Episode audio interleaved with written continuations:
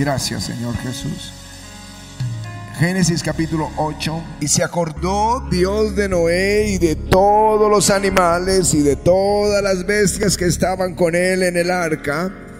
E hizo pasar Dios un viento sobre la tierra y disminuyeron las aguas y se cerraron las fuentes del abismo y las cataratas de los cielos y la lluvia de los cielos fue detenida y las aguas decrecían gradualmente de sobre la tierra y se retiraron las aguas al cabo de 150 días. Y reposó el arca en el mes séptimo a los 17 días del mes sobre el monte de Ararat. Y las en el mes séptimo y hasta el fin del año primero del otro fue que salió Noé. Y las aguas decrecieron hasta el mes décimo y en el décimo, el primero del mes, se descubrieron las cimas de los montes. Sucedió que al cabo de 40 días abrió Noé la ventana del arca que había hecho y envió un cuervo el cual salió y estuvo yendo y volviendo hasta que las aguas se secaron sobre la tierra. Envió también de sí una paloma, di conmigo una paloma, para ver si las aguas se habían retirado de sobre la faz de la tierra. Y no halló la paloma donde sentar la planta de su pie. Y volvió a él al arca, porque las aguas estaban aún sobre la faz de toda la tierra entonces él extendió la mano y tomándola la hizo entrar consigo en el arca. Esperó aún otros siete días y volvió a enviar la paloma fuera del arca. Y la paloma volvió a la hora de la tarde. Y aquí que traía una hoja de olivo en el pico. Y entendió Noé que las aguas se habían retirado de sobre la tierra Amén. Y amén. Aleluya.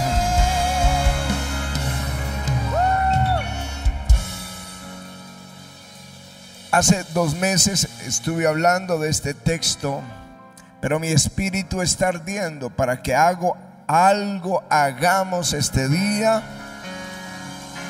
para que el Espíritu del Señor venga y se quede con nosotros.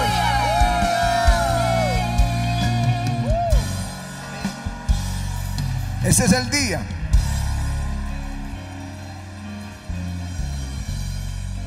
Un grupo de puritanos en el siglo XVII comenzando eran perseguidos por el gobierno, por el rey por causa de su fe. Casi todos los movimientos del Espíritu han, experimentado esa resistencia o hemos experimentado esa resistencia hasta que se abre, se rompe toda oposición y el río comienza a fluir. Bueno, ellos buscaban libertad para poder adorar una nación, estaban siendo perseguidos, así que huyendo de un lugar a otro donde pudieran ellos adorar. Moviéndose llegaron hasta Holanda y allí tenían libertad para adorar, pero encontraron un problema. Sus niños estaban olvidando su idioma y sus niños estaban olvidando la fe. Entonces se reunieron y tomaron una decisión. No podemos perder nuestra fe. Por eso vinimos a Holanda. Así que contrataron un barco, el Mayflower, lo contrataron entre ellos, le pagaron para que los llevara a América y regresara el barco tres o cuatro meses después. Y ese fue el contrato con los marineros y vinieron a América. Eran 102 puritanos. Uno murió en el camino y cuando llegaron a América llegaron el 21 de noviembre, cuando comienza este invierno, como ustedes lo están viendo, esas nevadas en el, norte, porque llegaron fue al norte de América, a la parte más alta, comenzó el invierno y alcanzaron apenas a construir una casa, una pequeña choza, por decirlo así, donde guardar las herramientas y dormían en el Mayflower, durmieron en el barco durante todo el invierno y murió la mitad de ese grupo. Terminado el invierno, ya se plantaron y es hoy lo que conocemos como los Estados Unidos de América. Es, es el, el inicio de una nación que quería adorar libremente a Dios. Ellos, este grupo de puritanos, lo que buscaban era un lugar no temporal. No eran nómadas, no querían ir de paso, querían un lugar donde posarse, donde establecerse, donde cumplir sus sueños. Creo que eso es lo que le pasó a Abraham en ese movimiento hasta que llegó a Canaán y el Señor dijo, esta es la tierra. Eso le pasó a este ministerio. Nació en un apartamento eh, eh, al norte y ahí en ese apartamento a los tres meses tuvimos que salir y buscar un nuevo lugar. Y ese nuevo lugar había oposición y tres meses a otro nuevo lugar y de ese nuevo lugar a otro lugar y a veces era la oposición de los vecinos, a veces era la resistencia, a veces hasta los ratones eh, en uno de esos lugares nos sacaron del lugar. Pero en ese movimiento, movimiento, llegamos hasta allí al espectador y luego entramos a este lugar. Y aquí el Señor nos dio paz y dijo, les haré libre de toda opresión de sus enemigos. Y nos plantó y nos entregó esta heredad y ensanchó el territorio nueve y este año 2023 esa otra propiedad ahora son diez propiedades que Dios le regaló a la iglesia del avivamiento. Aleluya. Encontramos un lugar donde establecernos y cumplir la gran comisión. Bueno, Noé tenía el mismo problema, solo que no podía ser nómada, estaba estancado sobre el monte Ararat después de un año entre el diluvio y el tiempo en que bajaron las aguas. Y es cuando toma la decisión de enviar una paloma para saber si era el tiempo de salir. La paloma dio vueltas y vueltas y regresó, no era el tiempo, esperó siete días más y luego envía la paloma de nuevo y no regresa la paloma sino hasta la tarde con una pequeña rama de olivo en el pico.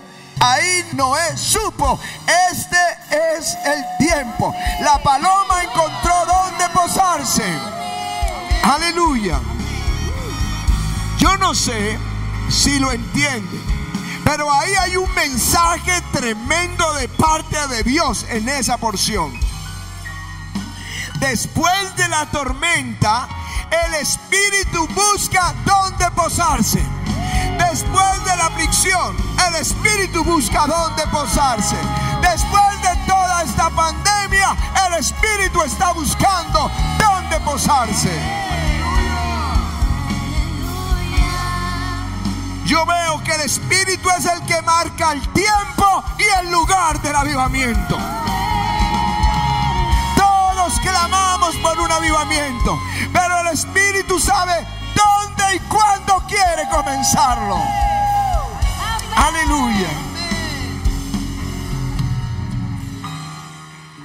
El Espíritu viene sobre Saúl y comienza la liberación para el pueblo. Saúl desobedece, el espíritu se aparta, no encontró reposo ahí, entonces viene sobre David y comienza la liberación del opresor.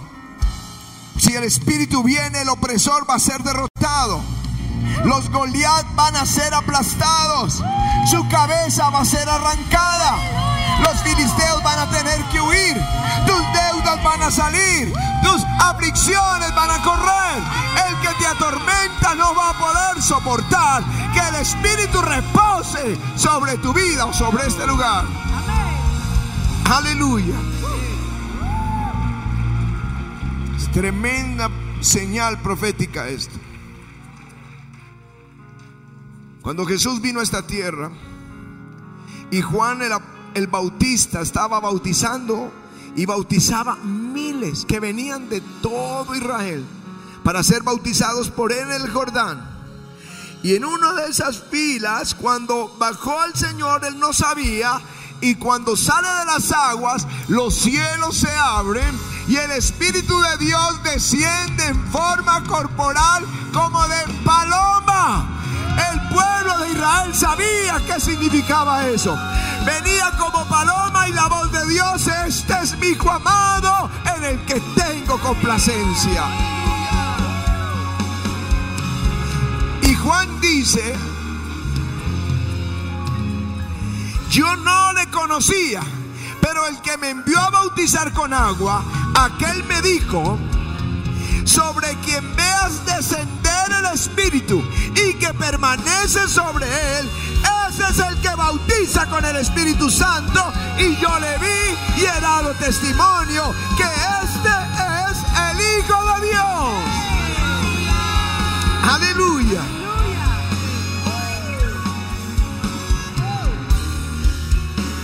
El Espíritu Santo reposando sobre Jesús era la señal de que había llegado la salvación para la humanidad, la liberación del opresor. Satanás sería aplastado, su cabeza sería arrancada.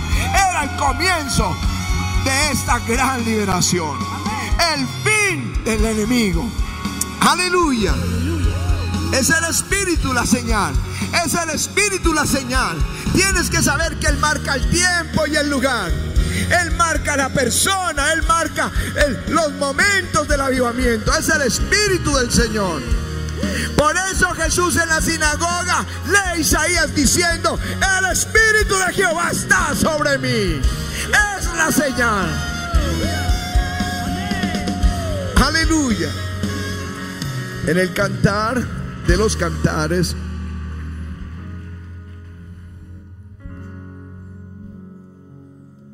Cuando dice, mi amado habló y me dijo, levántate, oh amiga mía, hermosa mía, y ven, porque aquí que ha pasado el invierno, se ha mudado, la lluvia se fue, se acabó el frío, se acabó la tormenta, se están mostrando las flores en la tierra, el tiempo de la canción ha venido y en nuestro país se oye la voz de la tórtola. El Espíritu es la señal. No es solo que si pasó el frío o la lluvia. No es solo si acabó el diluvio. Está, hay que esperar la señal y el Espíritu es la señal. Se está oyendo la voz de la tórtola en nuestro país. Aleluya. Gracias Señor. Cuando comenzamos nosotros a servir a Jesús, íbamos con un, líder acompañándolo y motivándolo para orar por los enfermos, para esos grupos que se hacían en casas y ayudarle, pero empujábamos. Este líder tenía un gran don de Dios para encontrar ministros. Y nos llevó a una casa y estaban reunidas unas 15 personas. Pero ese día nos pidió que yo enseñara. Así que fue mi primera enseñanza. Y mi enseñanza fue sobre el Espíritu Santo, sobre el bautismo del Espíritu Santo. Cuando terminábamos de enseñar y ministrar, una mujer mayor se puso de pie y comenzó a profetizar. En ese grupo, a mí me sorprendió porque me, me tomó de sorpresa lo que iba a pasar. Pero ella comenzó a profetizar y mientras profetizaba yo sentía corriente por todo mi cuerpo. Yo no sé, la gente cuando le toca la corriente como que salta, reacciona. Yo no podía reaccionar, era como estar conectado, como a veces le ha sucedido a niños que meten el dedo en el enchufe y queda ahí hasta que alguien lo saca. Pues yo estaba ahí conectado como nunca, ni hasta el día de hoy he sentido esta gloria. Y comenzó a profetizar. Y dijo, veo al hermano Ricardo que va delante de una multitud con la hermana Patricia, así dijo. Se usaba mucho el hermano, la hermana. Y ahora casi no lo usa nadie, pero entonces, y con la hermana Patricia que iban delante de una multitud gigantesca y dos ángeles gigantes al lado y lado y una paloma gigantesca revoloteando sobre ellos y esa multitud. Aleluya. Déjenme les digo lo que hoy yo entiendo, no lo entendí en ese entonces. Pero era el Espíritu buscando dónde reposar. Posar su pie. Aleluya. Era como el Génesis y capítulo 1 que dice ya el Espíritu de Dios se movía sobre la faz de las aguas a punto de hacer algo grande. Un año después vino eh, Benny yo les he contado esto, en el año 89 vino a una iglesia, Chapinero. El pastor me envió allá y vi la, la, gloria que jamás había visto, una unción como una nube densa, visible sobre esa plataforma, los milagros, la gente cayendo bajo el poder de Dios, los ángeles cantando. Yo creo la mejor reunión que yo había tenido jamás en mi vida hasta ese día. Pero lo mismo sentí. Hoy yo lo puedo entender, porque él, él decía, ¿por qué no me sucede esto que pasa aquí en mi iglesia? A nosotros nos pasa a veces diferente. Vamos a una ciudad y decimos, ¿por qué no pasa aquí como pasa en el avivamiento? Pero él estaba diciendo, ¿por qué no pasa en mi iglesia o en mi país o donde voy allá? ¿Por qué no pasa eso? ¿Y por qué pasa aquí en Bogotá? Y el Señor le dijo, esta ciudad ha sufrido mucho. Ha estado bajo opresión y yo la voy a liberar. Pero les digo, yo no vi que nadie tomara esta unción y le viéramos luego en un movimiento poderoso del Espíritu. Por lo que hoy puedo concluir, es el Espíritu buscando dónde reposar, como la paloma que envió Noé, que no encontró dónde y volvió al arca. Pero cuatro años después, en una pequeña congregación como el avivamiento, el Espíritu de Dios encontró donde posar sus pies y comenzó este avivamiento. Aleluya.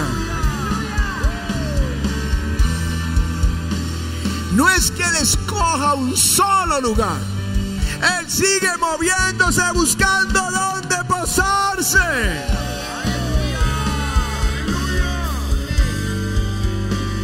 Ahora los últimos tres años, con la pandemia, fue un impacto muy fuerte, inesperado para nosotros. El día que aterrizamos aquí de Argentina, estábamos en Argentina ministrando en Olavarría y llegamos aquí el miércoles, creo, y el jueves ya cerraron. Si nos hubiéramos demorado un día, no hubiéramos podido salir de Argentina por unos tres meses. Y pudimos hacer ese viernes, aquí acomodamos como 10 salones de 400 personas como autorizaron. Y el domingo ya, ya no había, no podía hacerse reunión. No sabíamos cómo hacer la gran comisión. Seis meses para que abrieran las iglesias con una cantidad de protocolos, líderes que se iban de la iglesia, pero pasó en todo el mundo. Señor, sacudiendo. Yo creo que cuando la iglesia está dando fruto, Él la limpia para que dé más fruto.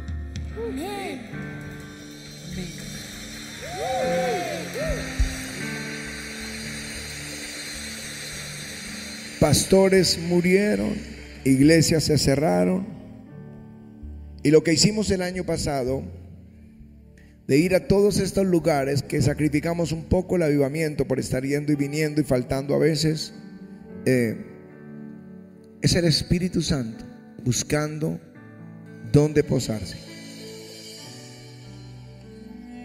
está buscando, uno lo puede sentir, que Él está buscando, es, es el sentir en mi espíritu. Él está buscando dónde reposar. No es un lugar único, son muchos. Él quiere avivar esta tierra y está buscando un corazón, está buscando una congregación, está buscando una nación que tenga hambre de Él. Él define el lugar. Jesús le dijo a los discípulos, no, no es en Galilea. No, no es en Judea, quédense en Jerusalén. Era el lugar donde el Espíritu quería comenzar. Quédense en Jerusalén hasta que sean revestidos de poder desde lo alto. Hasta que el Espíritu venga sobre ustedes y les dé poder para testificar. Jerusalén era el lugar. La fiesta de Pentecostés era la oportunidad. Dios los reunió en esa fiesta judía de la cual venían tres veces al año y ahí estaban prosélitos y judíos de toda la tierra. Ahí reunidos, cuando el Espíritu vino sobre ese lugar, Jerusalén se convirtió en la tierra más grande de ayudamiento en ese momento. Conversiones, milagros, sanidades. Si había persecución, más unción les daba a él. Más gloria, liberación de la cárcel. Pero no se detuvo. Si oyeron noticias que Samaria aceptó el Evangelio, entonces los apóstoles fueron y comenzaron a poner las manos. Y el Espíritu encontró también otro lugar donde tener avivamiento. Luego el Espíritu envía a Pedro a Cesarea, a la casa de Cornelio. Y la gloria cae y se enteran en Jerusalén que Dios también escogió los, los gentiles en la casa de un hombre justo. Aleluya. Y el apóstol Pablo empieza a predicar por todo el mundo gentil. Pero un lugar de gloria fue Éfeso. Él había escrito, se me ha abierto puerta grande. Y cuando viene a Éfeso encuentra doce, eran doce nomás, creyentes. Y allí Él pone las manos sobre ellos y el Espíritu viene a ese lugar y comienza un avivamiento. En dos años toda Asia escuchó el Evangelio de Jesucristo. La gente se convertía por miles, los demonios salían. Los paños eran ungidos, traían todos los libros de brujería y agravan montañas y las quemaban. Había un avivamiento. El Espíritu estaba en Éfeso, estaba en Jerusalén, estaba en Samaria, estaba en Cesarea. Aleluya. Es maravilloso cuando Él viene. Salomón inaugura su templo, el templo para el Señor, y hace una oración y cuando Salomón acaba de orar, desciende fuego del cielo, consume toda la ofrenda y la gloria de Jehová llena la casa. Y no podían entrar los sacerdotes en la casa de Jehová porque la gloria de Jehová había llenado la casa de Jehová. Cuando vieron esto todos los hijos de Israel, descender el fuego y la gloria de Jehová sobre la casa, sobre se postraron sobre sus rostros en el pavimento y adoraron y alabaron a Jehová diciendo porque Él es bueno, su misericordia es para siempre.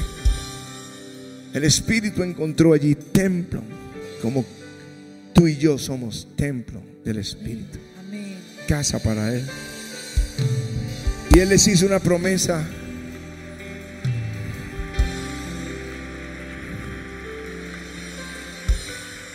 que hoy yo creo Dios no la está haciendo. Apareció Jehová Salomón de noche y yo creo que hoy la está haciendo porque el mensaje que nos envió con el pastor, nuestro hermano de Ecuador, yo creo que viene de Dios. Estoy seguro que viene de Dios. Que avivamiento no tiene ni, ni la menor idea, el gran avivamiento que Dios va a entregarnos.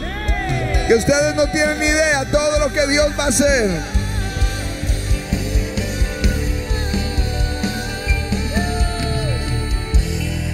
Y apareció Jehová a Salomón de noche y le dijo, yo he oído tu oración. Escucha avivamiento, palabra de Dios. Yo he oído tu oración y he elegido para mí este lugar como casa de sacrificio. Oigan lo que el Espíritu dice a la iglesia. Si yo cerrare los cielos para que no haya lluvia, y si mandare la langosta que consume la tierra, si enviare pestilencia a mi pueblo, si se humillare mi pueblo sobre el cual es invocado mi nombre, y oraren y buscaren mi rostro, y se convirtieren de sus malos caminos, perdonaré sus pecados y sanaré su tierra. Aleluya. Ahora estarán abiertos mis ojos y atentos mis oídos a la oración que se haga en este lugar. Aleluya. Porque ahora elegido y santificado esta casa para que esté en ella mi nombre para siempre. Y mis ojos y mi corazón estarán ahí para siempre.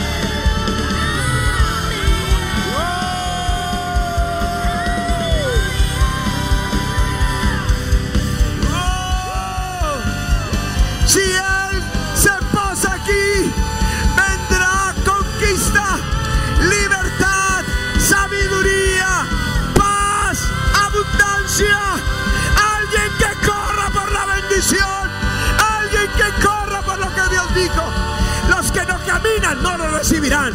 Los que corren al bien de Jehová serán saciados.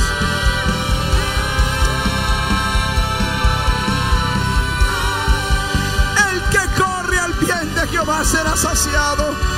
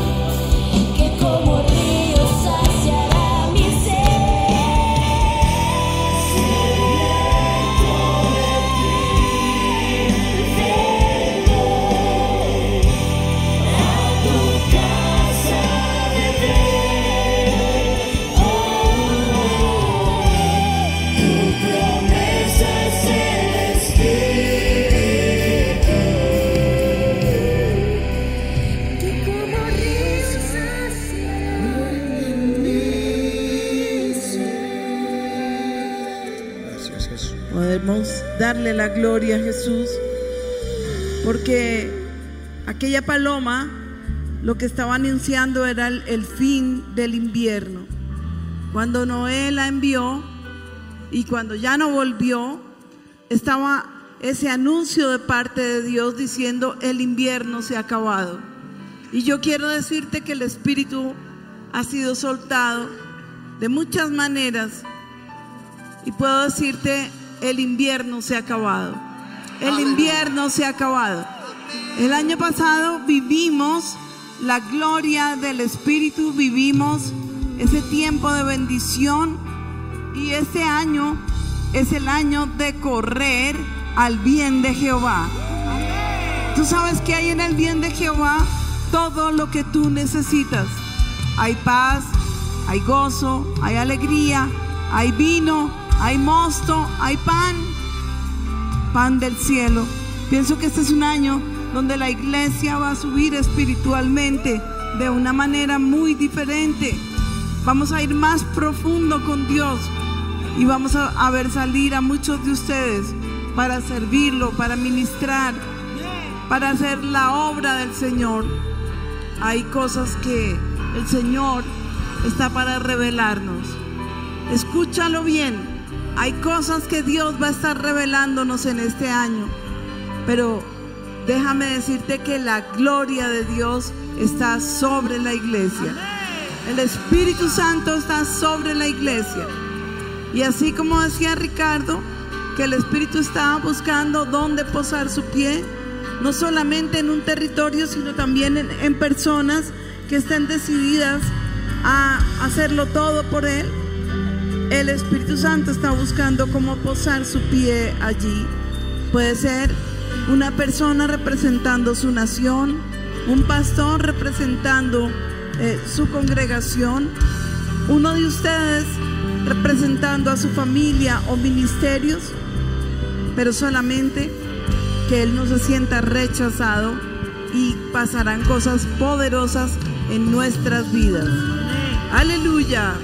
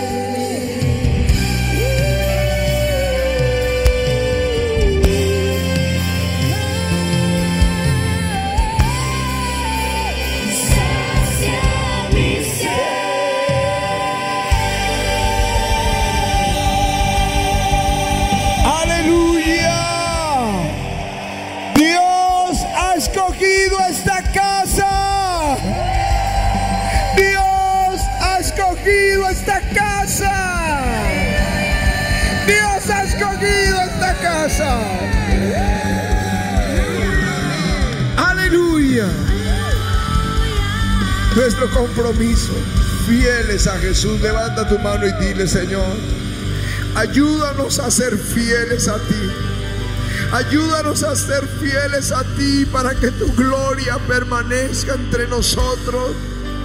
Para que tus ojos estén de día y de noche sobre esta casa y tus oídos para oír nuestras oraciones y para tener de ti respuesta. Te lo pedimos, Padre, en el nombre de Jesús. Y te damos gracias que comenzamos el 2023 con una palabra profética. Tú has escogido esta casa. Bienvenido, Espíritu Santo. Bienvenido, Espíritu Santo. Aleluya.